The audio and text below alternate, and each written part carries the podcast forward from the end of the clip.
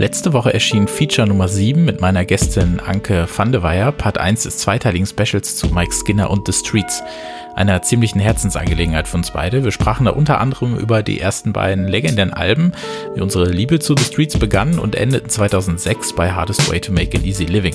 Ihr hört jetzt Part 2 über die Platten 4 und 5, das Twitter-Album, die lange Pause, The Darker the Shadow, The Brighter the Light, die Comeback-Tour und natürlich alles zum neuen Mixtape. Viel Spaß dabei.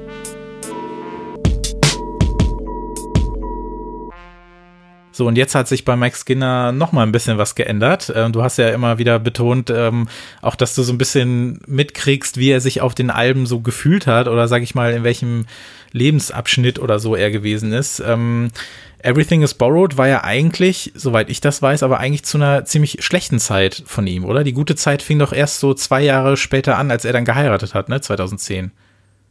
Da bist du ehrlich gesagt, glaube ich, mehr in seiner Biografie als ich. Ja, also das Ding ist, ich weiß nur, dass er so Richtung 2009 hat er auch mal gesagt, als er, also während er quasi dieses Twitter-Album gemacht hat, ähm, dass er ein bisschen eine Pause brauchte und keinen Bock mehr hatte. Und ich glaube, da wuchs dann auch schon so ein bisschen der Gedanke, dass er mit dem fünften Album aufhört. Was ja, muss man ja auch sagen, das hat er schon relativ früh gesagt. Also das hat er auch schon zum dritten Album gesagt, dass er fünf Alben macht. Deswegen war das gar nicht so überraschend, als Computers and Blues rauskam, dass das der Abschied ist. Also es kam nicht aus heiterem Himmel. Ähm, wenn man das so ein bisschen verfolgt hat, das hat er wirklich schon in Interviews zum dritten Album gesagt, dass es dann irgendwie, dass dann Schluss sein soll. Aber er hat nicht so gesagt, wann das letzten Endes passiert im Endeffekt kam es ja dann trotzdem alles so circa zwei Jahre raus. Hier auch wieder Everything is Borrowed 2008, das vierte Album. Ich habe ein paar Mal gelesen, dass es so ein bisschen das Hippie-Album ist von, von Mike Skinner. Es ist wieder ein bisschen was anderes. Auch hier stelle ich mir wieder die Frage, wenn das jetzt das erste Streets-Album wäre, was ich je gehört hätte, wie würde ich dann zu Mike Skinner stehen? Und die Antwort ist eigentlich die gleiche wie bei dem Album davor. Es gibt einige Songs, die ich wirklich sehr mag, aber letzten Endes hat das bis auf ein paar Ausnahmen, ich finde zum Beispiel auch hier wieder den Closer, ich glaube, das ist der Closer, The Escapist. I'm not trapped in a box, I'm glancing at rocks. Äh, Finde mhm. ich, finde ich großartig. Den finde ich, da finde ich auch äh, kein äh, Zentimeter, wollte ich fast sagen, obwohl es keinen Sinn ergibt, äh, Kitsch äh, zu wenig an dem Ding. Finde ich großartig. Und ähm, ja, wir hatten auch schon über Heaven for the Weather gesprochen, wo ja dann die Gospelisierung von Mike Skinner so ein bisschen äh, ins Endstadium äh, gedrängt wurde. Wenn wir auch wieder über das Cover sprechen, äh, es ist auch wieder, ähm, wenn man schon sagt, das Hippie-Album alles ein bisschen naturverbundener. Wir stehen hier vor einem äh, Wasserfall und haben ein. Ist es ein Wasserfall in Island eigentlich? Äh, das, das weiß ich so nicht. Aus, das sieht so aus, als wäre das so ein isländischer Wasserfall. Ja. Wobei es wahrscheinlich in Großbritannien aber auch Wasserfälle gibt. Und ich denke immer nur, dass ich habe keine Ahnung. Ich weiß auch nicht, ob er das, wo er das Album jetzt dann geschrieben hat. Es, also es klingt fast auch so, als hätte er das auf irgendeiner, an irgendeiner Küste sitzend äh, sich äh, in einem in einer lauen Sommernacht zusammengeschrieben. Das Ding, das kann auch sein wie schon gesagt, es ist ein Album, was einige großartige Songs hat, aber insgesamt, und das ist auch so eine Nullaussage letzten Endes, aber trotzdem ist es jetzt keins, was, also das habe ich mir schon lange nicht mehr am Stück angehört. Nee, Wie geht's dir da? Auf gar keinen, ja, überhaupt, also gar nicht. Tatsächlich dachte ich ja, ähm, als wir vor dieser Aufnahme das erste Mal gesprochen haben, dass ich erst bei Computers and Blues so ein bisschen raus war. Aber ähm, bei Everything is Borrowed war ich auf jeden Fall auch nicht sehr lange dabei. Also ich war, glaube ich, damals noch nicht so, dass ich ihn so ein bisschen doof fand, so. Also diese Phase hatte ich dann ein bisschen später. Aber das da ist bin jetzt ich aber mal nicht, sehr gespannt. Ja, es ist jetzt nicht so dramatisch, wenn wir uns ja jetzt auch wieder vertragen, obwohl ich noch nicht mit ihm telefoniert habe. Aber ähm, du hast ja auch äh, hier in unsere Notizen reingeschrieben, Lieblingssongs. Da muss ich auch sagen, ja, keine wirklichen, ehrlich gesagt. Ne? Mhm. Also da ist so Heaven for the Weather, kann ich mir mal zwischendurch ganz gut anhören. Und dann denke ich mir aber auch so, puh, ja, weiß ich jetzt nicht. Also das ist ja wirklich, ja, so Gospel-Hippie-Chor irgendwie so ein bisschen, ne? Und ähm, Everything is Borrowed ist schon auch ein schöner Song. Ist auch, ja. glaube ich, ein Song, den er auch noch live spielt. Ja, das tut er ja. Ähm, ist der erste Song und ja, also das ist auf jeden Fall, wenn man Mike Skinner lieben lernen möchte, nicht das Album, mit dem man einsteigt, würde ich jetzt mal so sagen. Auch, also ein Song, also es gibt ich sag auch mal so vier Songs, die ich halt wirklich ganz gerne mag. Ich sag's auch mal vorab, die ist auch verlinkt. Ich habe eine Playlist gemacht, was meiner Meinung nach die besten Street-Songs sind. Ich habe mich da mal auf 25 geeinigt. Da sind aber noch nicht die Songs des neuen Tapes drauf. Vielleicht erhöhe ich dann auf 30 und da sind vier Songs von Everything is Borrowed drauf gelandet. Nämlich eben der Titeltrack Heaven for the Weather, I Love You More Than You Like Me, den ich eigentlich schon ganz gerne mag, aber von dem man dann auch sagen muss, das ist ein Song, den hätte es fünf Jahre zuvor im Leben nicht gegeben. Was ja auch nicht schlecht ist. Also ich will ja auch nicht, dass der, dass der Mann jetzt sein Leben lang den gleichen Song nochmal aufnimmt, aber ja, das ist, ich weiß nicht. Also, und The Escapist, den ich halt dann wahrscheinlich wirklich wählen würde als wieder sehr schönen äh, Album-Closer, den ich auch wirklich sehr mag, auch in Kombination mit dem Video. Ich glaube, zu dem Album gibt es, glaube ich, zu fast jedem Song Video, aber die hat er alle so ein bisschen in Eigenregie gemacht. Die haben jetzt nicht so das Production Value äh, der alten Dinger oder so. Aber das ist dann so ein bisschen übrig geblieben. Aber ja, es ist für mich mehr noch als das dritte Album so ein, so ein Zwischending, weil das kann ich gerne vorweggreifen. Ich mag Computers and Blues sehr gerne. Ich finde aber, das noch bessere Album kam dazwischen raus, da können wir gleich nochmal drüber reden. Aber ich glaube, bei Everything is Borrowed, da, meiner Meinung nach sind wir da fast schon mit durch, weil ich finde irgendwie das, das ist, äh, ja, gibt mir wirklich nicht so viel, auch wenn es wirklich nicht schlecht ist. Man muss das immer so in Relation zum Rest sehen und zu dem, wie man sonst zu Mike Skinner steht. Aber ja, es ist ein gutes Album, was auch verdient hier im Regal steht, aber dann ähm, hört es bis auf die genannten Songs vielleicht auch schon wieder auf.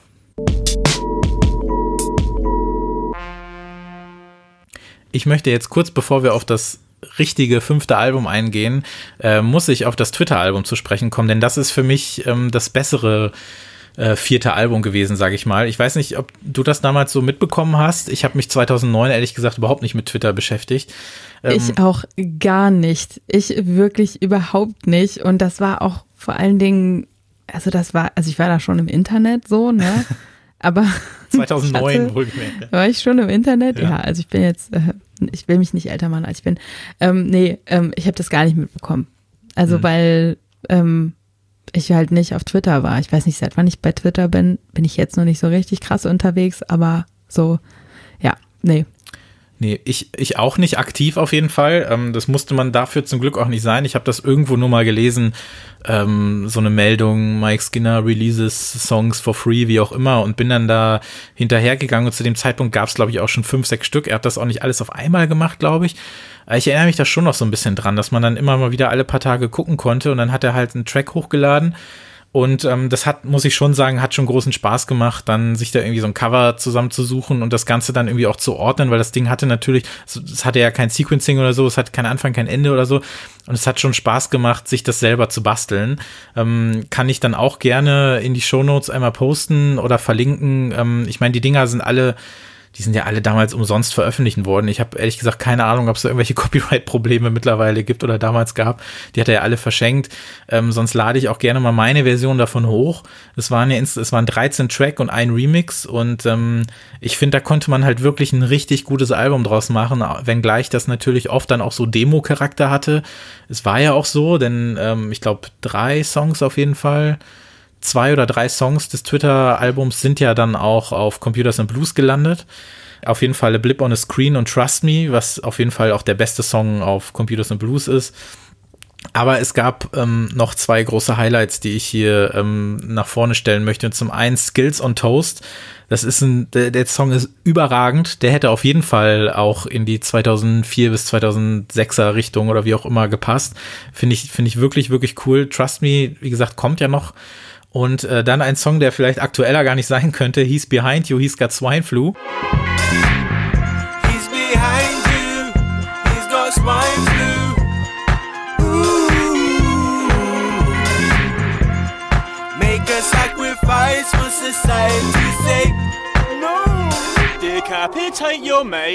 Ähm, zu dem er ja dann auch selber so ein, so ein Selfmade äh, Zombie-Meta-Video gedreht hat. Ich finde den Song so toll. Da, also, der hat natürlich keine zweite Ebene, der ist halt einfach nur witzig. Aber ich finde den Beat großartig. Ich, ich mag dieses Blazer-Sample da drin. Ich finde es einfach nur ich weiß nicht, also einfach diese, diese Zeile, wir haben ja auch schon ein paar Sachen zitiert, aber wenn er da halt in, in, in seiner Art äh, Sprech singt, Decapitate Your Mate, ich muss einfach jedes Mal lachen, ich finde es so großartig.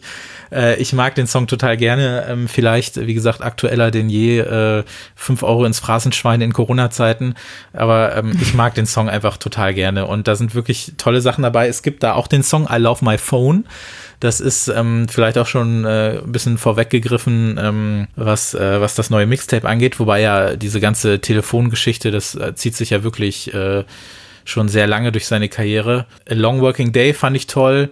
Uh, Where My Heart Has Been ist ein großer Song. The Robots Are Taking Over ist auch toll. Also ist da muss ich sagen, finde ich es fast schade, dass das nicht als richtiges Album veröffentlicht wurde. Es ist fast egal, weil man hat ja die Songs und es gibt sie alle. Aber gerade im Vergleich zu Everything is Borrowed, was ein Jahr vorher rauskam, denke ich mir so, okay, also er kann auf jeden Fall noch die, die richtig großen Hits in Anführungszeichen, Hit nicht im Sinne von, äh, da kann jeder mitschunkeln, sondern dass das halt eben Songs sind, die ich halt wirklich auch relativ weit nach oben äh, packen würde. Wie äh, sind wobei so deine, ich mich, ähm, ja? Nee, wobei ich mich da immer frage, ob das dann vielleicht nicht auch daran liegt, dass wenn man sowas dann so nebenbei raushaut, sich einfach nicht nach so viel Druck anfühlt und deswegen halt irgendwie cooler ist am Ende. So, ne? Hm. Wenn du irgendwie so ein denkst, du musst, also ich mache jetzt selber keine Musik, habe ich auch noch nie so richtig. Ähm, aber wenn du halt dir vornimmst, ich muss jetzt ein Album machen, ne, dann ist das halt in Stein gemeißelt und dann ist das halt ein Album. Das ist ja heute auch noch mal ein bisschen anders als früher. Aber wenn du dann halt mal nebenbei einfach ein bisschen raushaust und der Druck vielleicht auch nicht so da ist, vielleicht ist das dann auch das, könnte ich mir vorstellen mhm. irgendwie, was dir dann auch wieder die Freiheit gibt, einfach so ein bisschen andere Sachen zu machen und dadurch auch wieder so ein bisschen lässiger vielleicht auch zu sein teilweise. Ja. Ich finde ja, dass gerade das, ähm, sprechen wir ja gleich noch drüber, dass das, also meiner Meinung nach ist das bei Computers and Blues ja wirklich wieder ein bisschen mitgekommen. The Hardest Way und Everything is Borrowed sind ja keine Konzeptalben, aber nichtsdestotrotz fühlen die sich so ein bisschen in so einem gewissen Rahmen an. Also das passt halt. Also als hätte er sich einfach überlegt, er möchte jetzt mal über ein Thema was machen und nicht, er macht ja, jetzt einfach genau, mal. Genau, das so in einer gewissen Art. Und bei diesen Twitter-Songs, aber auch bei Computers and Blues, wo ja eben einige dieser Songs drauf sind, da hatte ich schon das Gefühl, dass das wieder so ein bisschen so Freeform ist, dass hier einfach die, die Songs nochmal kommen, weil er ja eh wusste, das ist mein letztes Album. Ich muss jetzt nicht X oder Y machen, sondern ähm, vielleicht reicht auch Z, keine Ahnung. Nee, aber das, ähm, das Gefühl hatte ich da schon so ein bisschen. Wie bist du zu den äh, Songs denn dann gekommen, wenn du es damals so bei Twitter nicht so wirklich äh, mitbekommen hast? Äh, tatsächlich ähm, muss ich mir die jetzt mal von dir gerippt anhören. Also ich habe die teilweise so ein bisschen äh, in Fragmenten, also so mal hier, mal da. Aber ich habe die jetzt nicht irgendwo auf der Festplatte rumfliegen. Hm. Deswegen ähm, muss ich mich da auch mal an die Shownotes halten diesmal. Alles klar. Sobald wir hier fertig sind, äh, schmeiße ich den ZIP-Ordner an und äh, baller was. Ich habe noch einen langen Abend vor mir mit Sido und Blockparty. Aber es wird, ich sag mal so, es wird immer besser. Also du äh, arbeitest dich dann auf jeden Fall von sehr schlecht zu sehr gut zu sehr, sehr gut. Also es ist dann vielleicht aber auch ein ganz, äh, ein ganz äh, großer Sprung vielleicht.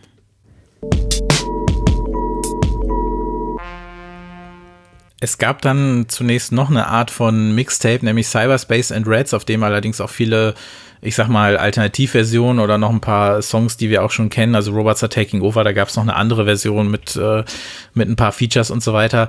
Ist alles in dem Fall nicht unbedingt der Rede wert. Viel wichtiger ist dann das, was ähm, ja nur einen Monat später kam, nämlich am 7. Februar. Da hat er dann äh, zum ersten Mal nicht äh, alle zwei Jahre released, sondern diesmal äh, hat es äh, drei Jahre gedauert, wobei man ja auch sagen muss, dass wir ja eben die, die Twitter-Songs dazu hatten. Und ich glaube, ein Album, was, da habe ich das Gefühl, was wir ein bisschen unterschiedlich wahrnehmen, ähm, in der Art, wie wir es äh, mögen oder wie wir Mike Skinner zu dem Zeitpunkt äh, gemocht haben. Und zwar ist es das eigentlich vorerst letzte Album, was er auch schon früh als solches angekündigt hatte, Computers and Blues. Erzähl mal, was ist dein Problem mit dem Ding?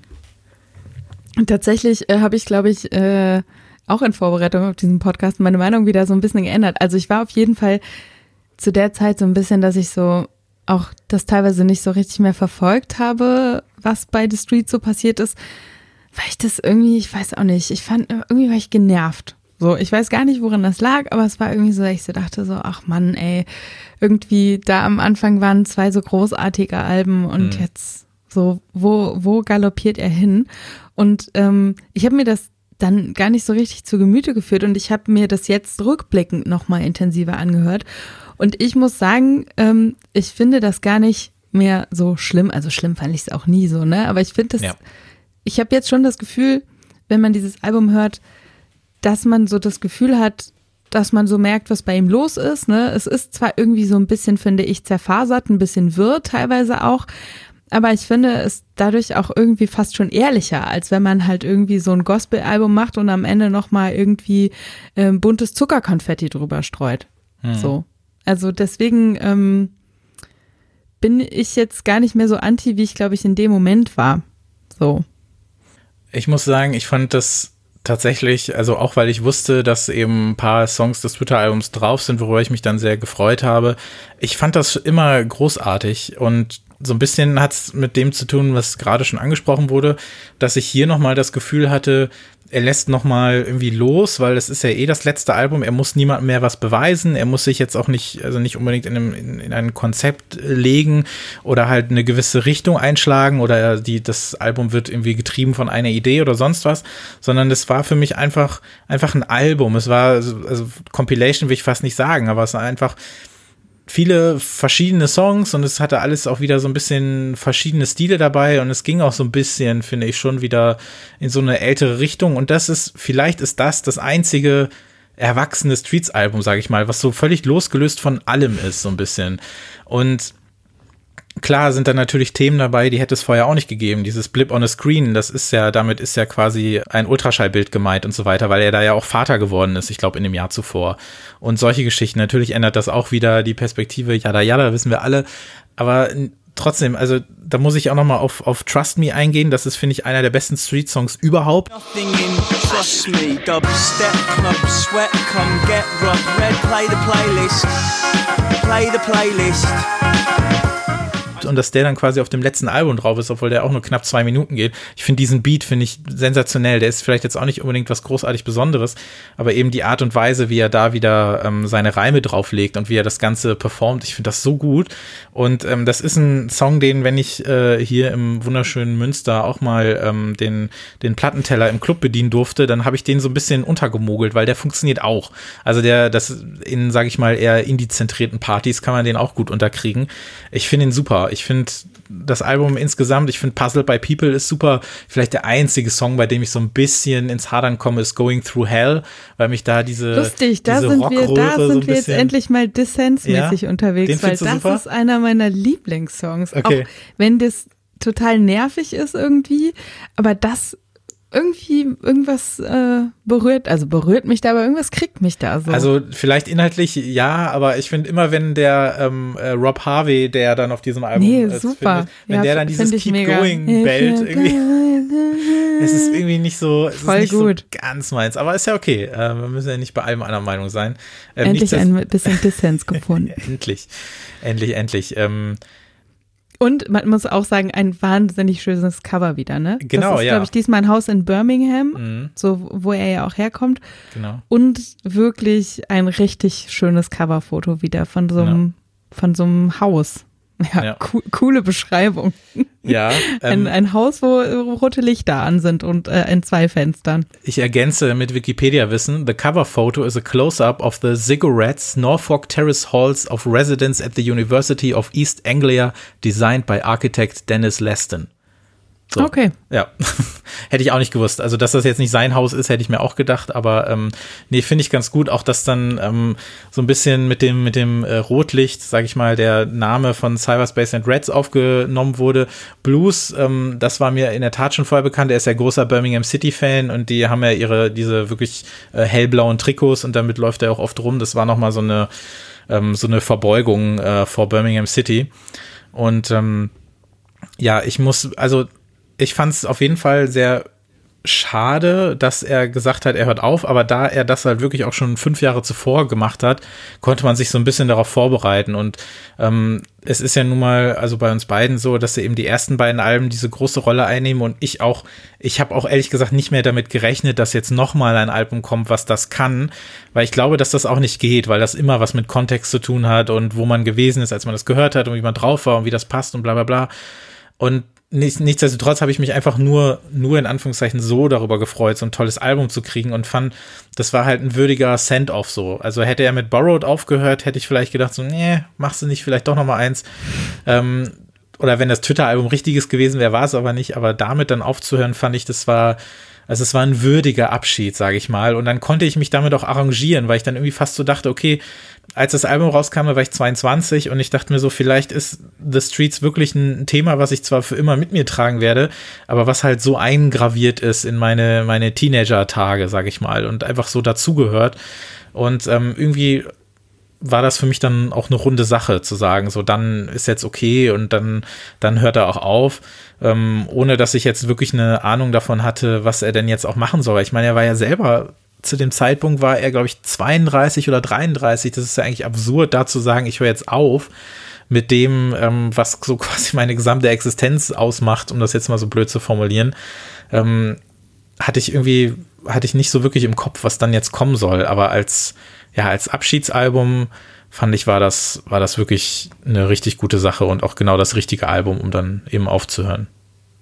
Ich muss sagen, ich war auch so ein bisschen froh im also ich war jetzt natürlich nicht froh, dass er aufgehört hat, aber irgendwie schon, weil ich so das Gefühl hatte, dass ihm das auch gut getan hat. Mhm. So, ne? Und das, also ich war ganz egoistischerweise froh, weil ich dann so dachte, dann muss ich auch nicht mehr enttäuscht sein. so. Und es ist ja auch manchmal ähm, gut, wenn man einfach eine Pause voneinander hat. Ja. Und äh, ich, ja, also ich äh, würde sagen, die Jahre Pause jetzt äh, haben ihm gut getan. Er hat ja auch nicht nichts gemacht in der Zeit so, aber ähm, ich finde auch, dass er sich würdevoll verabschiedet hat, ja. so, aber dass es auch ganz kurz davor war, dass er die Kurve nicht mehr gekriegt hätte. Ich meine, man muss auch sagen, ne, es ist auch total krass, glaube ich, für jemanden, der Musik macht, ähm, wenn die ersten beiden Alben halt einfach mega reinknallen und du eigentlich schon nach dem ersten Album nur noch alles falsch machen kannst, dann schaffst du ja. es mit dem zweiten Album, dass es ne, wird sich ja nachher herausstellen, ob du es noch besser machst oder ob du es genauso gut machst. Und dann ist es ja total schwierig, vor allen Dingen, wenn du in diesem Alter bist, dich zu finden, so. Und also, ne, dann, dann, dann musst du ja eigentlich gucken, okay, wer bin ich jetzt musikalisch, weil die ersten beiden Alben waren ja wahnsinnig unterschiedlich so. Ja. Und äh, also, keine Ahnung, ich war Mitte 20 auf jeden Fall nicht so drauf dass äh, da irgendwas, was ich gemacht hätte, irgendwie so viel Sinn ergeben hätte. Bei mir hat es nur keiner mitbekommen. Also klar, er hat ja ähm, irgendwie zwei oder doch zwei Jahre oder so vorher, wo er gesagt hat, er hat jetzt auch ein bisschen Pause gemacht, auch wenn das dann gar nicht so wirkt, weil es ja gar nicht so lange gedauert hat, bis dann noch was kam. Ich glaube schon, dass hätte er zum Beispiel gewusst, dass er direkt weitermacht, vielleicht wäre es dann auch wirklich ein anderes Album gewesen, kann ich mir auch wieder vorstellen, dass er denkt, er muss jetzt nochmal das gemacht haben, bevor er ein Album macht, bei dem er sich noch so ein bisschen, wo er ein bisschen befreiter aufspielen kann, wie auch immer. Aber das ja, und Pause machen kann man ja auch nicht von reden, wenn man irgendwie ein Kind am Start hat, ne? Richtig, also ja. Dann also es ist hat ja man eine, ja auch ein paar andere Sachen zu tun, auch wenn man gerade eigentlich Pause macht. Es ist eine sehr, also spezifische Pause, sondern die halt, aber klar, das ist halt, ich kann mir das nicht vorstellen. Also wenn du das halt wirklich dein, dein Leben lang, wie auch immer, oder jetzt diese, diese neun Jahre oder zehn Jahre jetzt in dem Sinne gemacht hast und das so dein ganzer Lebensinhalt war, also ganzer Lebensinhalt natürlich jetzt nicht auf Dinge wie Familie bezogen, aber und dann zu sagen, äh, ich höre auf oder ich habe das halt auch so geplant, dass ich dann aufhöre. Ich muss jetzt aber sagen, wir können jetzt mal so ein bisschen überleiten, kurz in die Pausezeit, da kann man vielleicht ein, zwei Sätze zu sagen. Er hat ja ein Buch geschrieben, ich weiß nicht, hast du das gelesen? Das kann ich auf jeden Fall, also ich habe es tatsächlich auch noch nicht ganz gelesen, aber das, was ich kenne, äh, hat mir schon mal sehr gut gefallen. Ich werde es mir jetzt auf jeden Fall endgültig auch nochmal kaufen. Damit ist das äh, autobiografisch oder ist das ja. äh, fikt? Okay. Nee, nee, das ist, das ist quasi über seine Zeit als, äh, als The Streets, ähm, mhm. aber veröffentlicht nach dem letzten Album quasi, also so ein bisschen, um zu zeigen, so, das war so die, das war so die Reise bis dahin und ähm, da erzählt er auch ein bisschen was davon, ähm, warum er dann eine Pause gebraucht hat, also dazwischen noch und ähm, wie sich da so sein, sein Leben in der Zeit verändert hat. Und da erzählt er auch, ähm, äh, zum Beispiel auch, ähm, berichtet er auch darüber, wie er halt A Grant und Comfort Free eben als Drehbuch geschrieben hat, dass er sich da auch ähm, äh, Hilfe geholt hat, sag ich mal, und auch Tipps geholt hat und sowas. Das sind so, das sind so Sachen, die eigentlich schon dann auch äh, sehr interessant sind. Und ja, in dieser Pause das Ding ist, ich glaube, er hatte damals noch nicht so richtig, musste er auch nicht, weil er hat äh, sicherlich äh, genug Kohle gehabt, dass er die Familie und er erstmal klarkamen. Und dann hat er ja so ein bisschen Musik noch gemacht nebenher. Er hatte noch so ein, zwei Nebenprojekte, hat auch produziert irgendwie für ein paar Leute. Ähm, und hat dann irgendwann eben, ja gut, er hat das Buch geschrieben und hat dann eben auch angefangen äh, aufzulegen. Er war ja nicht so ganz aus dem aus dem Spotlight weg oder so. Es gab ja, also ich habe auf jeden Fall mitbekommen, dass es zwischendurch immer mal wieder irgendwie ein Interview gab wo es dann eben um seine Partyreihe geht, die er da veranstaltet, mhm. wo es aber auch ähm, um diese Nebenprojekte geht, die er teilweise mitproduziert oder die dann eben auch auf Tour, also mit der Party ist er ja auch getourt äh, wie ein Wilder. Ich muss sagen, das hat mich ja, alles leider nicht so, nur in Berlin. Ja, das hat mich alles nicht, das hat mich aber alles nicht so unbedingt interessiert, muss ich sagen, weil auch die Musik, die er dann noch so gemacht hat oder bei der er dann irgendwie Feature war oder wie auch immer, das war wirklich nicht so meins, muss ich sagen. Das war schon, also ich weiß nicht, wie viel du davon so gehört hast das war schon so, also teilweise so, so, so eine, so eine Partyart von Grime oder wie auch immer. Und das äh, irgendwie war das nicht so meins. Ähm, und deswegen konnte ich da auch gut quasi mit abschließen in der Zeit, ohne dass ich jetzt mit Streets an sich abschließe, aber so, dass ich weiß, okay, das, das Thema ist an sich erledigt. Das Einzige, was ich halt wirklich, das, darüber haben wir am Anfang ja gesprochen, als wir über unsere Live-Erlebnisse sprachen, wo ich halt wirklich traurig war, weil für mich halt klar war, ich muss auf dieses Meld nochmal und dann hat das einfach nicht funktioniert.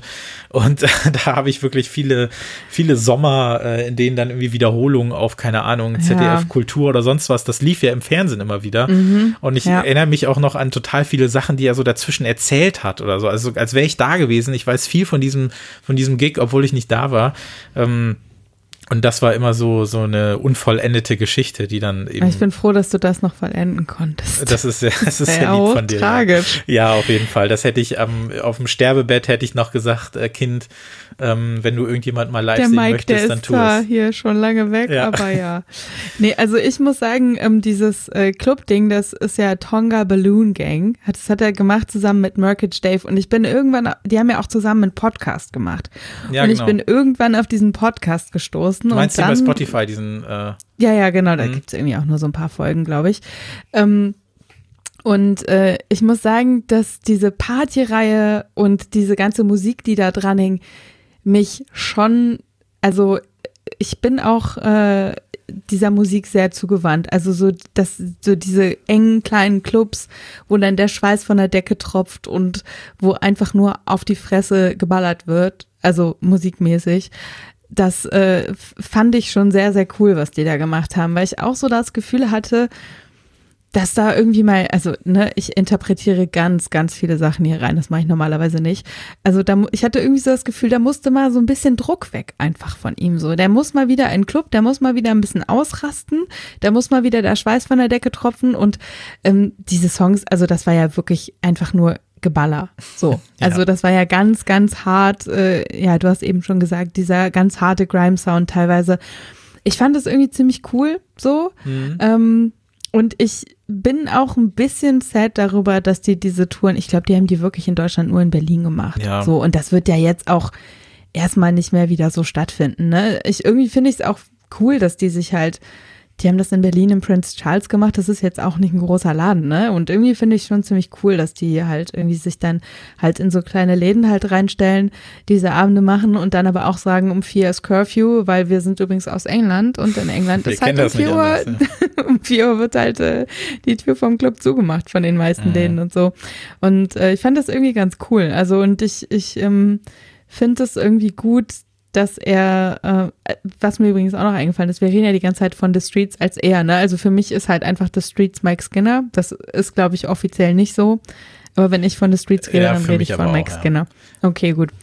Ist ja gut, dass wir das einmal. Also ich hatte mir tatsächlich also, so, wenn wir äh, richtig viel Zeit gehabt hätten und nicht wüssten, worüber wir reden sollten, was jetzt nicht der Fall ist, dann ähm, finde ich, hätte man durchaus auch noch ein paar äh, Namen erwähnen können, die ich mir allerdings dann auch bei Discog so zusammengesucht habe in den Credits, mhm. weil ich schon finde, dass zu den, gerade zu den ersten beiden Alben ein paar der sage ich mal, äh, Gesangsstimmen, die noch dazu kamen, die haben viel ausgemacht, auch äh, von den Tracks selber. Also ja, das stimmt schon. Ähm, also das ähm, kann man kann man hier vielleicht dann kurz am Rande erwähnen, ohne dass wir jetzt äh, jedem äh, einen, einen Namenscredit geben. Aber ähm, er war natürlich nicht der einzige, der zu hören war, ähm, äh, stimmlich auf auf den auf den Tracks, gerade auf den ersten beiden, eigentlich auf keinem Album, aber ich finde schon, dass bei den ersten beiden Alben das halt viel ausgelöst hat. Also auch bei so bei so Tracks äh, wie äh, Could Well Be In zum Beispiel ist das der erste, der mir wieder einfällt, da passt es halt einfach wunderbar, ähm, wie dann äh, im quasi im, im Chorus, äh, ich bleib mal bei dem Wort jetzt hier, ähm, ja, wie dann eben da noch ähm, eine andere Stimme dazu kommt und sowas. Aber ja, klar, an sich äh, The Streets, Mike, Mike Skinner, auch wenn natürlich das gelernt ist, dass äh, The Bands äh, natürlich eher existieren als, ähm, als äh, singuläre Musikerscheinung, wie auch immer. Ja, äh, ähm, es steht ja immer überall, ja, The Streets, das Projekt von Mike Skinner. Ja. Und so, ja, komm, für mich ist The Streets halt Mike Skinner, auch wenn das wahrscheinlich nicht offiziell richtig ist. Es sind ein paar Jahre vergangen. Und wir sind in der Gegenwart angekommen jetzt, ne? Nee, noch nicht ganz. Ähm, wir sind jetzt im ich Jahr bin, 2017. Sorry, ich bin ein bisschen voreilig. Ja, wir sind im Jahre 2017. Ach, okay, wir, wir, machen, wir machen jetzt zuerst äh, ja. The Darker, The Shadow und dann machen wir das Aktuelle. Genau, don't call okay. it a comeback, denn er hat es selber auch nicht so getan. ähm, falls äh, hier Falls ihr den äh, Podcast jetzt schon eine Weile verfolgt und auch unsere älteren Folgen kennt, ich glaube in unserer dritten Folge 2017, da habe ich so ein bisschen geschummelt. Also normalerweise bringen wir ja in unseren äh, regulären Folgen, ähm, bringen Albert und ich halt immer Platten mit, die wir dann vorstellen. Und ähm, für mich war es äh, damals, das war die, das war glaube ich dann im Herbst 2017, mir war es halt sehr, sehr wichtig, über The Darker, The Shadow, The Brighter, The Light zu sprechen. Das hatte ja in dem Sinne kein Album. Nichtsdestotrotz, ähm, wenn du das Ganze alles mal so zusammenzählst, was da rauskam, innerhalb von wenigen Wochen ja eigentlich. Ne? Also ich glaube erst bei Soundcloud alles und dann später wurde das dann auch alles bei Spotify hochgeladen. Ich glaube, das fing dann sogar 2016 schon fast an ähm, völlig ohne jede Form von Promo und einfach nur so, aber er hat es auch, das finde ich halt das Bizarre, er hat es nicht versteckt. Also er hat nicht einfach irgendein äh, nichtssagendes Coverbild dazu gepackt, sondern Mike Skinner war auf jedem Bild zu sehen. Es war immer klar, dass er das ist, ähm, aber es wurde nicht unter, also nicht unter seinem Namen The Streets oder Mike Skinner wurden Songs veröffentlicht, sondern er hat sich, um das Ganze jetzt auch mal aufzulösen, weil ich auch nicht glaube, dass das jeder weiß, ähm, er hat unter dem Namen The Darker the Shadow, The Brighter the Light so, weiß nicht, 15, 16, 17 Songs veröffentlicht in relativ kurzer Zeit. Und das sind auch keine so hingerotzten Demo-Songs oder wie auch immer gewesen oder so eine FX Twin Soundcloud-Nummer, wo dann einfach mal 500 Songs äh, in der Nacht erscheinen, ähm, sondern halt alles neue Musik, die er zwischendurch gemacht hat. Und ich habe, ich weiß leider nicht mehr, wie ich davon Wind bekommen habe, aber ich habe mit Sicherheit nirgendwo irgendwo einen Artikel dazu gefunden. Das nee. wurde einfach mm -mm. null berichtet.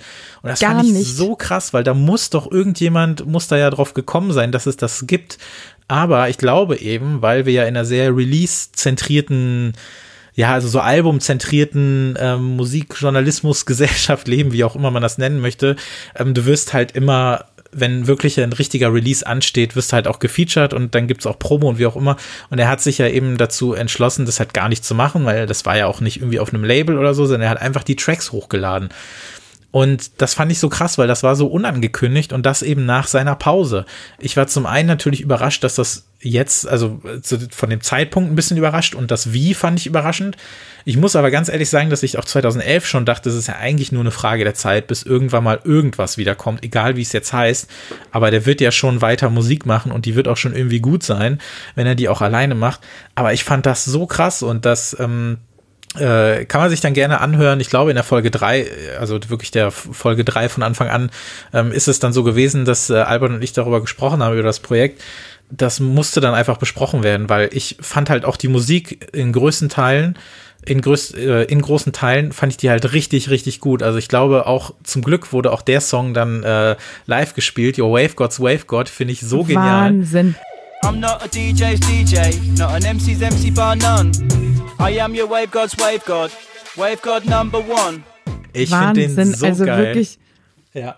Das bitte. ist wirklich, also ja, da, also ich glaube, da habe ich mich heiser geschrien bei diesem Song, ja. als der in Amsterdam gespielt wurde. Also das, das sind richtig, richtig großartige Dinger drauf. Also teilweise mit für, für mich so die größten, also auf jeden Fall so paar von denen, die so wahrscheinlich in den Top 20 oder so von den besten Songs landen würden. Also, und Thema unterm Radar laufen, ne? Es gibt eine Playlist, erstellt von Mike Skinner auf Spotify, The Darker the Shadow, The Brighter the Light. Sie hat 6962 Follower. Da ja. muss ich mal sagen, das, das ist doch, das ist doch anders lächerlich. Also das ist so, das ist, das ist total crazy für mich. Also da sind jetzt 20 Songs drauf äh, teilweise ähm, mit Release Date 2018, aber eben auch einige von diesen 2017ern drauf. Und das ist eine großartige Playlist. Also ich finde auch diesen Song Open the Till, das ist auch so, ja, also, äh, und auch äh, You Are Not the Voice in Your Head, ähm, heißt der, glaube ich, ne? Ja, der kam dann, das ist allerdings dann schon ein Street-Song, der kam dann im Jahr danach raus. Ja, und der hätte für mich aber auch auf einem dieser Hippie-Alben drauf sein können. Äh, ist das jetzt positiv oder negativ? Das ist, posi also okay. ist positiv. Ich mag den sehr gerne. Ich mag den auch sehr gerne.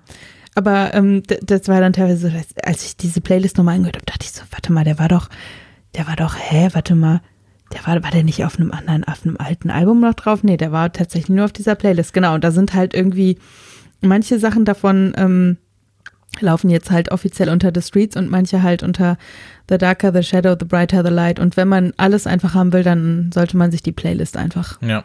geben. Da ist dann alles drauf.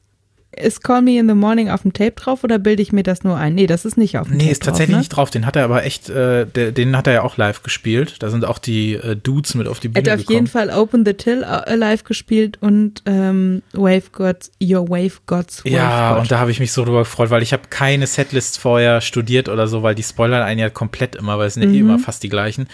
Und ich, das war, das war, glaube ich, ich drehe mich nochmal kurz um. In der äh, Zugabe? Genau, damit fing die Zugabe Ja. an und das war Mhm. halt so ein Mash-up dann mit Call Me in the Morning und Open the Till. Ja, ja, ja, genau. Ah, das- und da, so das, gut. also bei diesem Konzert in Amsterdam muss man halt auch sagen, dass da waren unfassbar viele extrem betrunkene Briten, so, weil von Amsterdam nach London fährst du halt mit dem Zug irgendwie in drei Stunden, glaube ich, in Brüssel umsteigen, so. Da waren unfassbar viele sehr, sehr stark betrunkene Briten und ich stand da in so einer Gruppe und jeder, der nicht so gut mit Kotzgeschichten, der sollte jetzt die nächsten 30 Sekunden weghören. Das war so ein Mädel, das hat einfach einmal so richtig krass auf den Boden gesplattert und dann hat sie ihren Arm nach oben gerissen und hat sich ins Moshpit reingeschmissen und ich dachte so, mhm, okay, alles klar, ja, cool. Ja. Äh, ähm, ja, und diese neuen Songs hat er dann als Zugabe gespielt und das hat er auch ähm, bei dem Konzert in Wiesbaden letztes Jahr gemacht Mhm. und das war schon, äh, das, äh, das hat mich sehr, sehr gefreut und da konnte man dann natürlich auch sehen, wer die neuen Songs schon gehört hatte, beziehungsweise die alten Songs. Ich muss, halt ja, ich muss, war. ich muss auch gestehen, also ich, ich habe mir dann natürlich bei äh, WaveGod dann richtig viel Mühe gegeben. Ähm, ich hasse normalerweise Menschen, die allen Leuten zeigen müssen, wie textsicher sie sind. ja, Aber ich nee, konnte nee, nicht, das muss, ja, ja, ich konnte mich nicht zurückhalten, weil ja, ja, natürlich. das war, das war so ein, also das war für mich so, also ein Abend, weil ich habe die, ähm, ich habe die Tickets halt im Sommer vorher zum Geburtstag gekriegt. Ich habe im Sommer Geburtstag und hatte die dann halt acht Monate zu Hause liegen, ne? Und es waren dann eben acht Monate der Vorfreude und Ah, das war dieser Abend, der, also wirklich, den werde ich echt nicht vergessen. Das war einfach so, so, so, so toll. Ähm, Nochmal kurz auf 2017, genau, es gab dann ähm, interessanterweise, aber auch kurz danach, zumindest 2018, das war dann allerdings auch schon, gut, vielleicht sonst springen wir da ein bisschen. Das war nämlich auch das Interessante, denn ein halbes Jahr, ein Dreivierteljahr später wurde ja dann quasi offiziell das Comeback angekündigt, allerdings nur als äh, Tournee, als relativ kurze Tournee. Ähm, ich weiß gar nicht, es waren, glaube ich, nur fünf, sechs Termine, glaube ich. Dublin. ja, ich glaube, London, am Anfang waren das irgendwie nur so paar in London und dann hat er gesagt, naja, komm, ich spiele ein paar in England. Europa. Genau, und dann kam dann irgendwie sowas wie Berlin, Amsterdam und ich weiß gar nicht, wo der noch gespielt hat. Ja, so viel war das nicht. Wahrscheinlich irgendwie Ich- sowas Paris, wie Paris war der noch. so. Paris war der noch, aber sonst war da nicht viel. Und das war quasi das erste, also da wurde ja offiziell gemacht, dass es ein Comeback gab, aber lustigerweise selbst da, und das weiß ich noch, wurde nicht auf diese Songs eingegangen, obwohl auch die Tour ja so hieß. Die hieß ja The Darker, The Shadow, The Brighter, The Light. Und zu dem Zeitpunkt wusste ja auch noch keiner, dass das der Name des Films werden wird. Und es war für mich dann so bizarr, weil ich irgendwie dann das Gefühl hatte, okay, ist denn das jetzt quasi ein Album, was dann angekündigt wird? Und es war ja immer nur die Rede davon, dass er jetzt irgendwie nochmal noch mal performt und ähm, dass er da auf Tour geht. Und dann war es das ja so ein bisschen. Also dann konnte man sich so ein bisschen zusammenreimen, dass da irgendwann noch was passieren wird, weil dann war ja auch klar, äh, 2019 wird das wiederholt. Das war ja so ein großer Erfolg. Ähm, da kann ich dann noch sagen, er hat im Interview gesagt, dass er ähm, diese, dieses Selbstbewusstsein muss ihm erlaubt sein. Er wusste, dass das so erfolgreich wird, weil er jahrelang im Club sich von den Leuten hat anhören müssen, jetzt tour doch endlich mal wieder, wir wollen deine alten Songs hören. Und äh, das Ja. war auch so ein bisschen, also was heißt Kalkül, aber er hat ja Ah, noch einen anderen das- ey, Grund, warum komm, er ich- wiederkommt, aber Ich finde es okay, einfach zu sagen, wenn Comeback, dann mache ich halt irgendwie, also dann gehe ich auf Safe und dann mache ich es mit Bock. Also ja. Und auch, dass er das so. halt als Tour gemacht hat und nicht mit einem Album. Also klar, er, total, ist, er, ist ja, er ist ja theoretisch, ist er ja mit einem Album zurückgekommen, nur es wurde nicht als solches betitelt. Aber ja, das und ähm, also bei den Konzerten, da waren ja auch seine alten Songs ganz klar im Fokus. Ne? Da hat er Fall. dann in den Zugabenblöcken hier für uns Kennerinnen und Kenner noch mal ein paar rausgehauen. So. Aber ähm, ja, also, und, und das war auch total, total okay, okay, weil das ist ja fast egal, also wirklich fast egal, was er spielt. Und der hat so viele Hits. Also ich wusste wirklich, also es kann, es gibt, wird keine Setlist geben, die mich beleidigt oder sowas. Ähm, aber dann kommen natürlich diese, diese, diese i-Tüpfelchen noch dazu, irgendwie diese paar neuen Songs. Aber dass er eben sagt, ich komme zurück, aber halt live. Und das finde ich, war dann eben auch eigentlich eine ganz coole Sache, dass er nicht direkt gesagt hat, so hier ist mein neues Album und dann spiele ich sowieso nur das. Ähm, ist eigentlich ganz cool. Und dann kam halt im Laufe der Monate dann so random noch so ein paar Songs hinterher, die dann auch tatsächlich wieder als The Streets veröffentlicht wurden. Du hast ja gesagt, ähm, zum Beispiel äh, You're Not the Voice äh, in Your Head ähm, den ich auch wirklich ganz gerne mag. Und ich glaube, ein, zwei andere Songs gab es auch noch, wobei ja davon auch schon ein paar wieder ähm, gelöscht wurden, weil die ja ähm, dann auch Teil entweder des Mixtapes sind oder vermutlich dann auch des Albums, was noch vielleicht kommen wird. Vielleicht mal gucken. Vielleicht, vielleicht. Ich bin ja der Meinung, dass es das Album schon gibt und dass die Darker the Shadow Songs das Album sein sollen. Ja, aber dann werden wir ja sehr enttäuscht werden hier bald, ne? Ja, wobei irgendwie auch fast nicht, weil ich, also ich finde es auch nicht schlecht, wenn einige dieser Songs dann quasi auch nochmal im richtigen Kontext. Ähm, Und die Audience dann bekommt. Die ja, genau, haben. weil das Ding ist halt auch, dass, ähm, ja, können wir ja gleich drüber sprechen, was halt das Album zu dem Film sein soll. Ähm, aber auf jeden Fall gab es dann eben diese, diese Tour. Ich durfte ihn dann endlich mal live sehen. Du äh, warst auch wieder fleißig am Start. wir hatten äh, viel gute neue Musik und da wurde man dann so langsam, also so wie so wie man damals so ein bisschen ähm, herangeführt wurde, dass er aufhört, wurde man damit ja so ein bisschen wieder langsam herangeführt, dass es weitergeht. Und dann hat man ja, ja mehr oder weniger nur darauf gewartet. Und dementsprechend war auch die Ankündigung des ähm, neuen Mixtapes, über das wir jetzt sprechen werden, eigentlich auch nicht so die große Überraschung.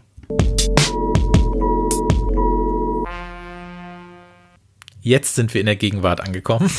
Okay, gut. Jetzt äh, reden wir mal wieder über ein äh, Streets-Album slash Mixtape mit einem äh, schönen langen Titel. None of Us Are Getting Out of This Life Alive.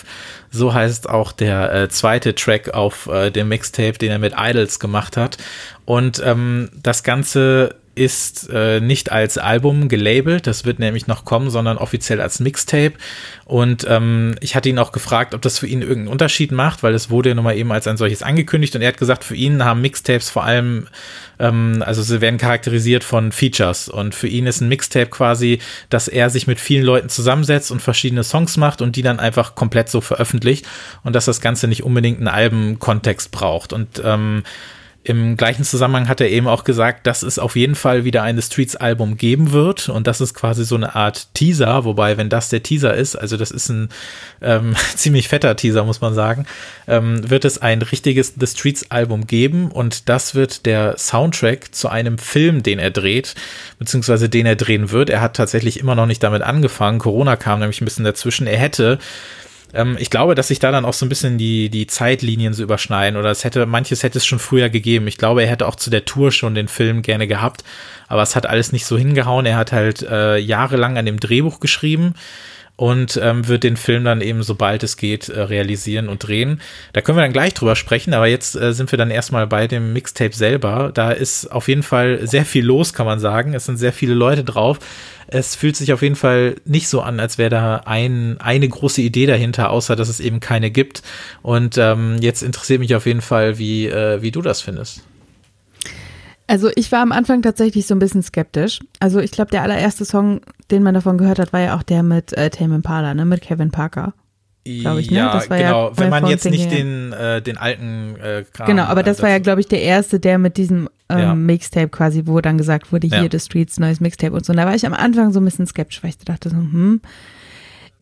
Aber ich dachte halt so, hm, naja, okay, ist das dann so ein halbgares Ding? Ist es dann irgendwie so, dass er dann sagt, so ja, ich mache jetzt was anderes, weil dann kann mir keiner ans Knie pissen, wenn ich nicht das Mega-Comeback hinlege und so. Und jetzt muss ich sagen, dass ich es ehrlich gesagt ziemlich cool finde, dass mhm. der sich einfach mit, mit richtig vielen coolen Leuten einfach zusammengetan hat und sich natürlich auf eine Art dadurch auch Hilfe geholt hat, so, ne? Weil es jetzt halt nicht er steht da mit The Streets und macht das ist, sondern er hat sich halt richtig viel Besuch im Prinzip geholt und hat halt Ja. mit denen, finde ich, teilweise extrem gute Songs gemacht. Mhm. Und ich finde, das hat, also für mich fühlt sich das alles so total leicht an. Also es fühlt sich irgendwie so an, als hätte der was gemacht, was ihm einfach richtig Bock gemacht Da ist auch überhaupt kein Druck drauf auf dem Ding. So. Genau, und einfach so mal drauf geschissen, ob das jetzt hier sein Mega-Comeback sein muss oder nicht. Und dann kann man es vielleicht auch mal Mixtape nennen und nicht Album. Und das hat, finde ich, schon, also ich, mir macht es persönlich richtig, richtig, richtig Mhm. viel Spaß, mir das anzuhören und mir auch mal anzuhören, was man von ihm ja bisher noch nicht so krass kennt, dass Ja. er halt irgendwie auch bei Feature-Sachen halt super gut funktioniert und dass er irgendwie einen Song mit Idols machen kann dass er aber auch äh, einen Song äh, mit äh, einer Soul-Sängerin mit Ja. Green Tea Pack machen kann Ja. und trotzdem auf beiden Songs den Street-Swipe hat und trotzdem irgendwie er ist, aber die Songs halt mega krass unterschiedlich sind. So. Ich finde, wenn ich nur den äh, Titel schon lese, weil ich habe auch die äh, Tracklist und natürlich die Notizen gerade vor mir und äh, I wish you loved you as much as you love him, äh, kommt vielleicht jetzt nicht ganz so locker über die Zunge für einen ähm, äh, für deutsch äh, gelernten äh, Musikhörer, aber trotzdem, ich habe sofort einen Ohrwurm davon, weil ich habe ich ich, Mega ich bounce quasi diesen Satz direkt so über den Beat äh, im Kopf, wie der auch in dem Song selber ist. Ich kann auch das endlich so den geil. Albumtitel jetzt aussprechen, also nachdem ich äh, äh, den Song dazu gehört habe, weil vorher war ein und jetzt, Mhm. Ja. äh, ja, Ich, ähm, jetzt ich kann man bin, das aussprechen. Ich bin, äh, ich hab, war letztes Jahr auf dem äh, Haldern Festival und habe da dann Idols zum ersten Mal live gesehen. Ich war vorher, ich, die waren mir vorher milde sympathisch, sage ich mal. Es ist nicht unbedingt so die, die Richtung, die ich sonst so normalerweise einschlage, aber ich muss sagen, das Konzert fand ich so gigantisch und die haben so eine geile Show abgerissen und seitdem bin ich doch, würde ich mich fast als Fan auch bezeichnen.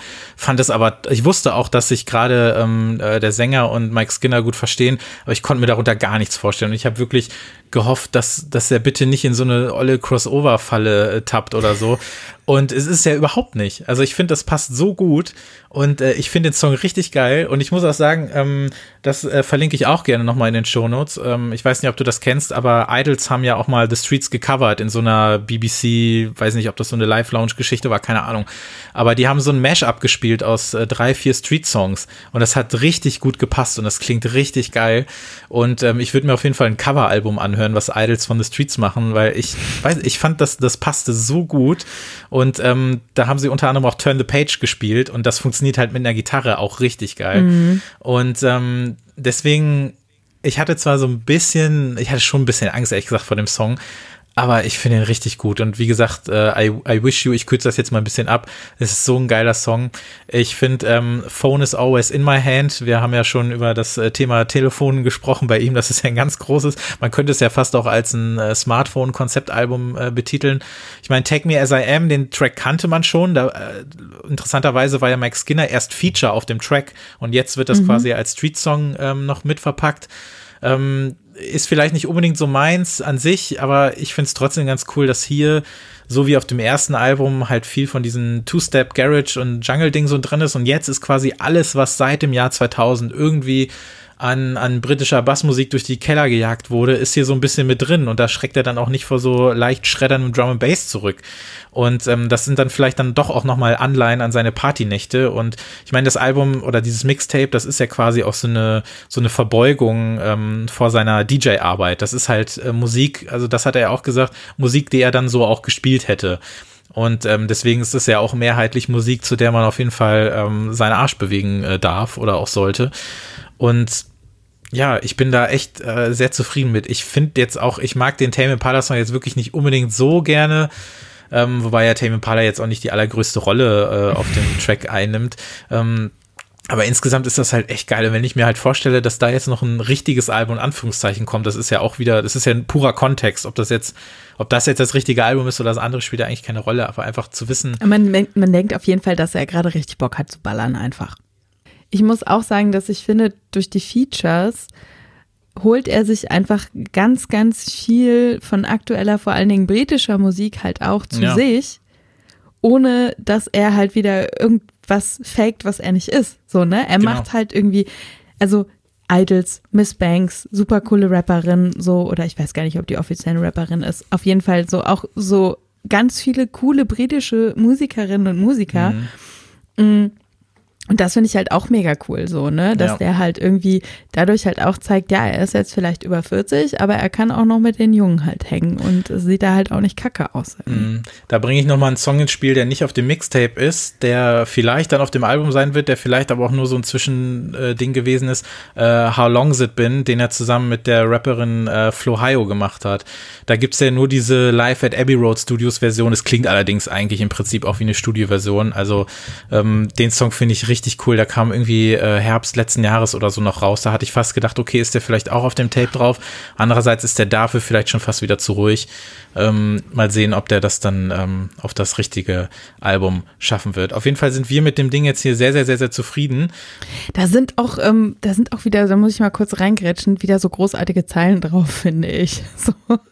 Also sowas, irgendwie sowas wie halt, she talks about her ex so much, I even miss him, so. Auf, uh. You can afford, das ist so ein bisschen so okay. Ja. Und auch so ganz, ganz dumm einfach hingerottet, so, If you think I'm ignoring you, I am. Ja. Das ist halt ein bisschen Aber auch wie er das, wie er das vorträgt, ne? Das ist mhm. immer mit diesem, mit diesem äh, langweiligen äh, Buben-Singsang. Ich weiß nicht, wie ich es so formulieren soll, mhm. aber, ähm, aber auch, ich meine, You call my phone thinking I'm doing nothing better aus dem ersten Song, ne? I'm just waiting for it to stop so I can use it again. Ähm, ich bin süchtig nach meinem Smartphone, ich will nur nicht, dass du mich anrufst. Ähm, so nach dem Motto. Also das ja, ich finde, der verpackt diese, diese, diese ganz kleinen Geschichten, diese, diese kleinen Beobachtungen, die ver verpackt er immer noch am besten. Das sind einfach so richtig, so, ja, so, so ganz kleine Punchlines, die ja. dann aber auch teilweise erst so beim zweiten oder dritten Hören kommen. Genau, also die stellt er nicht auf so ein Podest. So mein Favorite ist fast wirklich vom Titeltrack, some people drink to be interesting, some people drink to be interested. Mhm. So, und ich dachte so, also das ist jetzt natürlich jetzt nicht hohe Philosophie so, ne? Ja, aber das, aber das kann man schon mal machen. so kleine Sätze, wo man so denkt so, das ist irgendwie so aber diese ja, so diese, diese ein bisschen spitze, alltagsbeobachtende ja. Zunge, die mir teilweise so ein bisschen gefehlt hat, wo ich so denke, so geil, er kann es noch. Das sind so Sätze, da kriegst du auf jeden Fall 300 Likes auf Twitter für, wenn du die im richtig, richtigen Moment bringst. Ne? wenn man halt ein so, Hotzo wäre, könnte man das mal schnell kurz übersetzen und dann. Ja, ähm, genau, ja. Also, ähm, das, äh, das, das kann er auch auf jeden Fall immer noch. Und da finde ich dann auch, weil ich habe mich natürlich schon gefragt, es ist natürlich ein bisschen albern, der Mann ist jetzt keine 100, der ist halt 41, aber trotzdem hat man ja so gefühlt das Gefühl, blöder Satz, man hat immer so das Gefühl, Rap ist natürlich eher so ein Young People's Game und jetzt kommt der 41-jährige Mike Skinner und äh, will nochmal seine Relevanz testen oder so, ne? Aber ehrlich gesagt habe ich das nie so gedacht, weil ich glaube, der wird das auch in zehn Jahren noch hinkriegen. Aber trotzdem weiß ich nicht, äh, hattest du das so ein bisschen im Hinterkopf, so nach dem Motto, okay, der Typ ist jetzt halt eben keine Anfang 20 mehr, der ist jetzt Anfang 40. Was kann uns quasi der Ü40 äh, Skinner uns noch von The Streets oder dem, dem Leben erzählen? Nee, hatte ich, also ich hatte das tatsächlich nicht so und ich meine, gefühlt, also Jay-Z ist jetzt noch mal zehn Jahre älter, aber das ist ja jetzt gefühlt auch gefühlt ist das die erste Generation von mhm. Rappern. Mhm. Also natürlich gibt's Rap irgendwie schon viel, viel länger und so, keine Ahnung, aber das sind so die ersten, ja, weiß, bei denen ich jetzt beim Altwerden auf der Bühne zugucke. Ja. So. Und jetzt ist Ü40 ja auch noch kein Alter und ich finde, das nee. hat auch immer was damit zu tun, ja, wie man es halt macht, so, ne? Also man, man hat bei The Streets auf jeden Fall nicht das Gefühl, dass der sich eine Kappe schief aufsetzt und sagt, hey fellow kids, so. ja, genau. Um mal noch ein äh, 30 Rock äh, Zitat hier äh, einzuwerfen, ne? Also ich bin auf jeden Fall sehr happy und ich bin sehr gespannt, was noch kommt, so als nächstes und äh, ich habe irgendwie ein gutes Gefühl, so. Ja ich meine, bei, bei so Sachen wie dem Film, da können wir jetzt dann auch so langsam ins Ende überleiten, bevor wir uns dann noch der großen Streitfrage des Abends stellen. Oh Gott, die ähm, habe ich schon wieder vergessen ähm, zwischendurch.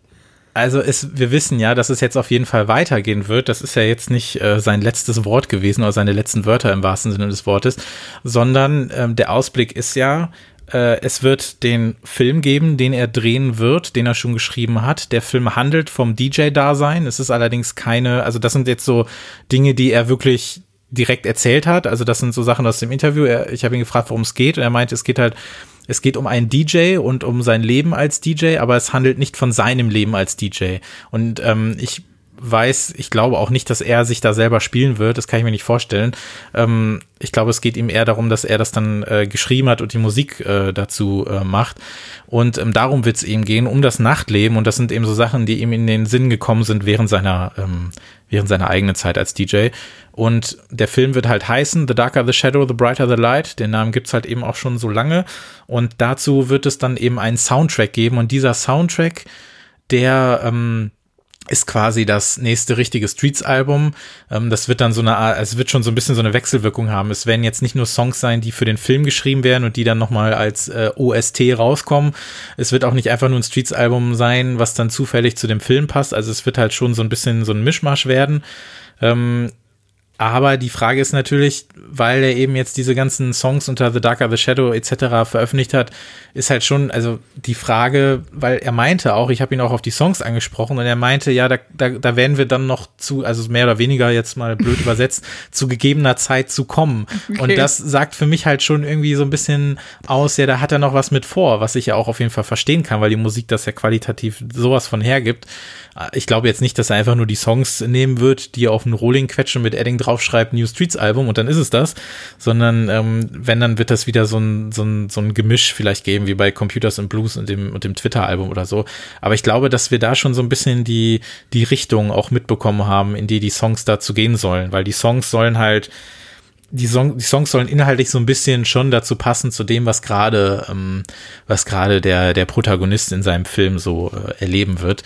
Wie auch immer das dann aussehen wird und wann das kommt. Also das wird jetzt sicherlich noch eine Zeit lang dauern und ich glaube, dass auch deshalb jetzt der richtige Zeitpunkt für das Mixtape gekommen ist, um eben zu sagen, so seit zwei Jahren wissen die Leute, Mike Skinner ist wieder da. Wenn jetzt aber irgendwie vier Jahre nichts veröffentlicht wird, dann wird ja, das auch Ja, dann hat man es auch irgendwann wieder vergessen. So, Richtig. Ne? Dann denkt man halt auch so, dann müsste jetzt eigentlich noch mal eine Tour kommen, damit man wieder in den Modus kommt. Ja. Und auf dieser Tour würde er dann ja im Prinzip das Gleiche wieder machen. Also ich muss wirklich sagen, äh, wenn es wie auf dieser Playlist ist, ähm, I'm here for it. So. Ja, Mach. auf jeden Fall. Also da, da finde ich dann auch wirklich, das, also, also verlernt äh, hat er sowieso nichts, aber nichtsdestotrotz, ähm, ja, hab, man hat so ein halt bisschen so ein das Gefühl, sein Mojo ist wieder da. Ja, und es ist so ein, so ein, so ein sinnvolles Sound-Update irgendwie. Also es ist, man hört auf jeden Fall, dass er das ist. Man hört aber auch, dass es nicht mehr der 2002 Mike Skinner ist. Das merkt man halt natürlich auch in der Musik, das merkt man in der Produktion. Das merkt man natürlich auch ein bisschen an den Inhalten, aber es ist halt wirklich immer noch derselbe Typ und der hat das jetzt seit 20 Jahren so drauf und wenn diese Pause ihm das bewahrt oder wiedergegeben hat, dann soll es die auf jeden Fall wert gewesen sein und dann bin ich echt mal gespannt, wie lange der das jetzt durchzieht. Ich meine, es kann natürlich sein, dass er jetzt sagt, also er hat auch, ich glaube, die Frage hört er auch am meisten, aber man muss die natürlich stellen, so warum war jetzt der Zeitpunkt ne, warum wieder The Streets? Und er hat gesagt, er wollte halt wieder anfangen, weil er den, weil er den Film macht. Das kann man jetzt glauben oder nicht. Es kann auch sein, dass es nur wegen der Konzerte war oder sowas. Aber ich glaube halt schon, dass er jetzt wieder so einen, so einen neuen Sinn in dem Projekt The Streets gefunden hat, der halt jetzt einfach über, über die Platten hinausgeht. Und wenn sich das dann alles so gut ergänzt, von Konzert über Film bis zur Platte bis Mixtape, wie auch immer, ja, wirklich, also immer her damit. Definitiv. Und wenn er dann äh, die nächsten zehn Jahre äh, jetzt weiterhin dann so äh, gut äh, veröffentlicht und wieder so einen geilen Run hat, dann äh, treffen wir uns hier in zehn Jahren wieder und reden dann, machen ja, dann einen zweiten Teil dazu. Und der kann dann auch einfach auch mal äh, zwischendurch auch einfach mal bisschen mehr Pause machen. Weil da hat er ja am Anfang gemerkt, dass das auch nicht so gut ist. Wir werden ja alle älter. Wir wollen ja jetzt auch nicht jedes Jahr ein Streets-Album hören und dann irgendwann denken, nee, ach nö, schon wieder. Nee, genau. Dann kommt man, dann kommt man wieder zu sehr dann, dann gewöhnt man sich zu sehr dran. Ja. Keine Ahnung. nee, ist ja, ist ja richtig. Es muss was Besonderes Ich habe gesehen, sein. dass der auch jetzt ähm, äh, eine Autokino-Ding in England spielt. Da muss ich ja leider sagen, das interessiert mich ja nun gar nicht. Hm. Nee. Aber äh, es gibt tatsächlich am 9. August, nee, am wievielten August, warte, am 6. August, am Donnerstag, den 6. August, gibt's äh, ein None of Us Are Getting Out of This Life Alive Livestream worldwide. Und da kann ich dir aber mal sagen, wenn wir gleich fertig sind, wenn ich Sido gehört habe, wenn ich das Cover gehört habe und wenn ich deine gerippten Songs gehört habe, dann bestelle ich mir da mal ganz schnell ein Ticket für. Sehr gut. Das äh, sollten wir dann alle auf jeden Fall machen. Und ich glaube, so langsam, wo wir uns dann schon auf die Zukunft freuen und nicht mehr nur in der Vergangenheit schwelgen, bewegen wir uns so in Richtung Ziellinie. Was macht die Flasche Wein in der Zwischenzeit? Ja, also mein, ich bin ähm, Also die war nicht ganz voll, aber ich bin beim letzten Glas, um es mal Okay, so zu sagen. Ich weiß passt- nicht, ob man es hört, aber das Gute ist, dass die Leute mich äh, wahrscheinlich größtenteils auch noch nicht kennen und deswegen auch nicht gar nicht gar nicht wissen, wie ich sonst so bin. Wie du, wie du nüchtern bist, meinst du? Ja, am Anfang war ich ja aufgeregt. Ich bin jetzt nicht betrunken, aber ich, ich, ich merke es ein ganz kleines bisschen. aber wir sind hier ja auch nicht beim öffentlich-rechtlichen Rundfunk und Nee. deswegen darf man hier auch Alkohol trinken. Mehr Independent geht nicht. Ich bezahle alles alleine und kriege überhaupt kein Geld dafür. Bevor wir dann äh, die abschließenden äh, Worte finden und das alles nochmal ganz toll finden, was wir hier gemacht haben, dann lasst uns doch jetzt äh, nochmal kurz äh, die beiden Alben in den Ring steigen, mit denen alles angefangen hat. Original Pirate Material in der linken Ecke und ähm, Grant und Comfort Free in der rechten Ecke, wobei das ist eine blöde Formulierung. Äh, Ich habe aber, also ich habe mal ganz ehrlich, das, gibt- meine Einschätzung wäre, dass dein Herz eher bei A Grand Don't Come for Free ist, weil bei dir das das war, was dir die Augen geöffnet hat. Und bei mir war es einfach Original Pirate Material. Also ich glaube, das ist wirklich in den Top 3 von meinen Alben, die einfach mein Herz so berührt haben und die einfach ganz viel mit mir gemacht haben. Und deswegen bin ich bei Original Pirate Material. Guck mal, da hast du, äh, hast du das, also diesen, diesen, das ist, als wenn der größte Boxkampf in der Menschheitsgeschichte wird angekündigt. Monatelang werden äh, Werbespots leid, geschaltet. wenn ich's die Tickets so gehen für 8000 Dollar Minimum und dabei sitzt du nur hinter einer Säule und siehst nichts äh, angeboten. Und dann kommt irgendwann kommt der Schiedsrichter in den Ring und sagt, sorry Leute, wir haben uns drauf geeinigt, äh, beide haben gewonnen, bitte geht wieder nach aber Hause. es ist doch so, komm. Es ist ja auch so. Ähm, du hast ein bisschen recht. Ich muss sagen, dass, ähm, also ich glaube, wenn ich, wenn ich mich wirklich entscheide, also wie gesagt, das sind völlig bananige ähm, hier Wettkämpfe, die hier stattfinden. Ähm, die stehen beide an sich auf einer Stufe. Aber klar, es ist so, Musik funktioniert nicht ohne Kontext und ähm, es ist einfach so, dass bei mir war das die Phase kurz vor A Grant und Come for Free und dann war das schon so mit äh, drin und Blinded by the Lights war mein erster großer Lieblingssong und ähm, ja, also wir können uns darauf einigen, dass wir beide so im selben Alter waren, nur dass es, dass da eben dann zwei Jahre dazwischen lagen und ähm, aber für mich war Original Pirate Du Material warst einfach ein bisschen später 16 als ich. das ist alles, ja. Und aber das erste Album war halt schon direkt mit dabei, sage ich mal. Nur dass das andere eben den Aktualitätsbonus dann kurz danach hatte. Aber letzten Endes sind die einfach wirklich auf einer Stufe. Und das Schöne ist ja, dass die trotzdem so unterschiedlich sind, dass das auch völlig okay ist, weil man bei über beiden Alben kann man über völlig unterschiedliche Dinge sprechen und meint letzten Endes doch dasselbe, nämlich, äh, dass Mike Skinner eine coole Sau ist und dass er einfach richtig geile Musik gemacht hat.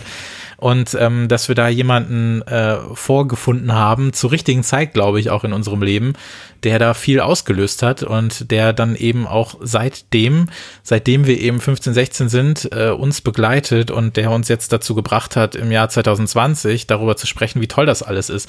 Und das sind solche Sachen, die finde ich einfach großartig. Also ich mache tatsächlich, bis aufs Musikhören selber, mache ich vielleicht äh, wenig so gerne wie ähm, mit anderen Menschen darüber zu sprechen, warum sie bestimmte Musik toll finden und was sie begeistert. Und am allerliebsten mache ich das, wenn man sich da sehr einig ist und ähm, ähm, die Gesprächspartnerin oder der Gesprächspartner das äh, genauso sieht wie ich. Und deswegen finde ich, sowas macht immer großartigen Spaß. Und da muss ich auch wirklich einmal sagen, dass das sehr, sehr viel Spaß gemacht hat heute Abend. Und ähm, dass ich mich auf jeden Fall äh, sehr darüber gefreut habe, dass du äh, Lust und Zeit gefunden hast, das mit mir zu machen. Das mal einmal ganz kurz hier für die äh, allgemeine Bauchpinselei hier am Ende. Mich hat's auch wirklich sehr gefreut. Also man muss wirklich sagen, wir haben vorher, du hast mir eine E-Mail geschrieben, dann habe ich dir geantwortet und dann haben wir mal kurz telefoniert. Und dann habe ich gesagt, ich mache einfach mal. Und Ja. ich, also mich hat es sehr gefreut. Cool. Wer über diesen Podcast hinaus äh, viel von Anke hören möchte, der kann oder sehen möchte oder wie auch immer, äh, der kann das wo machen? Ähm, ich bin zwar auf Twitter unterwegs, aber ehrlich gesagt nicht so viel. Ist cool, dass ich das jetzt sofort am Anfang sage, aber ich bin eigentlich hauptsächlich bei Instagram unter anke.von. Und äh, da gibt's in meiner Bio auch einen Link, da findet man dann alle anderen Sachen. Und äh, da kann man sehen, dass ich Essen manchmal fotografiere. Vor allen Dingen. Und da findet man dann aber auch die Sachen, die ich so, also ähm, sonst so mache. Mhm. Genau, anke.von auf Instagram. Den Podcast gibt es äh, wie immer, da hat sich nichts geändert, unter track17podcast, sowohl auf Instagram als auch auf Twitter. Ich bin Christopher Giff auf Instagram und Twitter, einmal mit Punkt, einmal mit Unterstrich. Ich verwechsel das immer, weil ich glaube, eine der Plattformen erlaubt keinen Punkt, deswegen muss ich dann Unterstrich nehmen. Ist auch egal, ich glaube, wenn man es eingibt, findet man das schon. Ähm, Auf denn, Instagram bist eh du mit Bock Punkt, drauf. das weiß ich ja, weil es äh, noch neu ist. Okay, Wir kennen uns ja erst seit gestern auf Instagram. Was für ein Service. Und ähm, Dann äh, gibt es natürlich äh, weiterhin, auch wenn es in diesem Fall kein Update dazu gibt, ähm, die, äh, die äh, Playlist, Track 17 Playlist zum Podcast auf Spotify. Da findet ihr dann nicht nur alle Songs, die wir jetzt immer dabei haben, also die jeweils 17 Songs der normalen Folgen, sondern auch die Folgen selber. Mittlerweile kann man ja auch Podcast-Folgen auf Playlists ballern. Das ist dann immer ein ganz netter Service. In diesem Fall ähm, steht dann auch die neueste Folge ganz oben. Das bringt euch jetzt nur nicht viel, weil ihr habt die ja jetzt schon gehört. Nichtsdestotrotz ähm, könnt ihr euch da dann, ähm, könnt ihr die auch abonnieren und alle Songs hören, die Albert und ich so mit da drauf schmeißen. Ähm, dann gibt es noch, die gibt es auch auf meinem ähm, Spotify-Profil, wenn euch das dann interessiert, ähm, die äh, Playlist The Streets Best Of wo ich dann eben die ähm, meiner Meinung nach 25 besten Songs draufgepackt habe. Ähm, ich weiß nicht, ob du das dann so unterschreiben kannst, ob das alles so richtig ist. Kann man sich dann mal anschauen, wenn man möchte und dann einfach nochmal vielleicht, wenn man nach diesem Podcast äh, Lust hat, sich nochmal äh, durch die Diskografie zu hören und vielleicht so einen kompakten Weg wählen möchte, dann äh, kann man da einmal kann man da einmal durchgehen. Und ansonsten bleibt mir nur zu sagen, wenn ihr der Meinung seid, dass das, was ihr hier gehört habt, äh, irgendwie ganz äh, dufte gewesen ist und in irgendeiner Unterhaltung fällt mal der Satz, hey, ich brauche einen neuen Musikpodcast, dann droppt doch einfach mal Track 17. Es äh, hilft uns immer wahnsinnig sehr, weil wir nehmen da ja auch kein Geld für und alles und wollen wir auch gar nicht haben. Äh, wenn ihr unsere Kunde ein bisschen äh, weiter äh, reicht, weiter trägt durch, durch die Welt und ähm, teilt uns gerne mal eine Folge, wenn ihr das möchtet. Und ansonsten ähm, hören wir uns dann in zwei Wochen, glaube ich, wieder mit einer Gästin. Das wird dann noch äh, entsprechend angekündigt. Und ähm, das war Track 17, Feature Nummer 7 mit The Streets. Vielen Dank nochmal, Anke. Vielen Dank, Christopher. Und äh, wir hören uns dann beim nächsten Mal. Macht's gut. Ciao.